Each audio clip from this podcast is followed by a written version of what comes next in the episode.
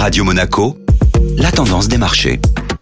La tendance des marchés avec Société Générale Private Banking. Bonjour Julien Tomayolo. Bonjour Benjamin. L'emploi américain a créé la surprise vendredi. L'accélération des créations d'emplois en janvier aux États-Unis a dérouté les investisseurs. Les États-Unis ont créé 517 000 emplois non agricoles, dépassant très nettement les attentes. Alors que la semaine dernière a été marquée par un nouveau tour de vis des banques centrales européennes et américaines, la vigueur de l'économie aux États-Unis interroge les investisseurs. Même si la croissance des salaires a ralenti, la Fed pourrait finalement ne pas être convaincue que le moment de ralentir son resserrement monétaire est venu. À la clôture européenne, le S&P 500 et le Nasdaq étaient en légère baisse de 0,20%. Et que s'est-il passé en Europe? La séance en Europe était hésitante avant d'accélérer à l'approche du week-end. L'Eurostock 50 a clôturé en hausse de 0,40% alors que le CAC progressait lui de 0,94%, son plus haut niveau depuis janvier 2022. À Paris, la tendance a été soutenue par des valeurs comme Publicis qui gagne près de 6% et l'espoir de voir la Banque Centrale Européenne adopter un ton moins agressif dans les prochains mois. Au niveau macroéconomique, le secteur privé a achevé un cycle de 6 mois de contraction et affiche une légère croissance en janvier.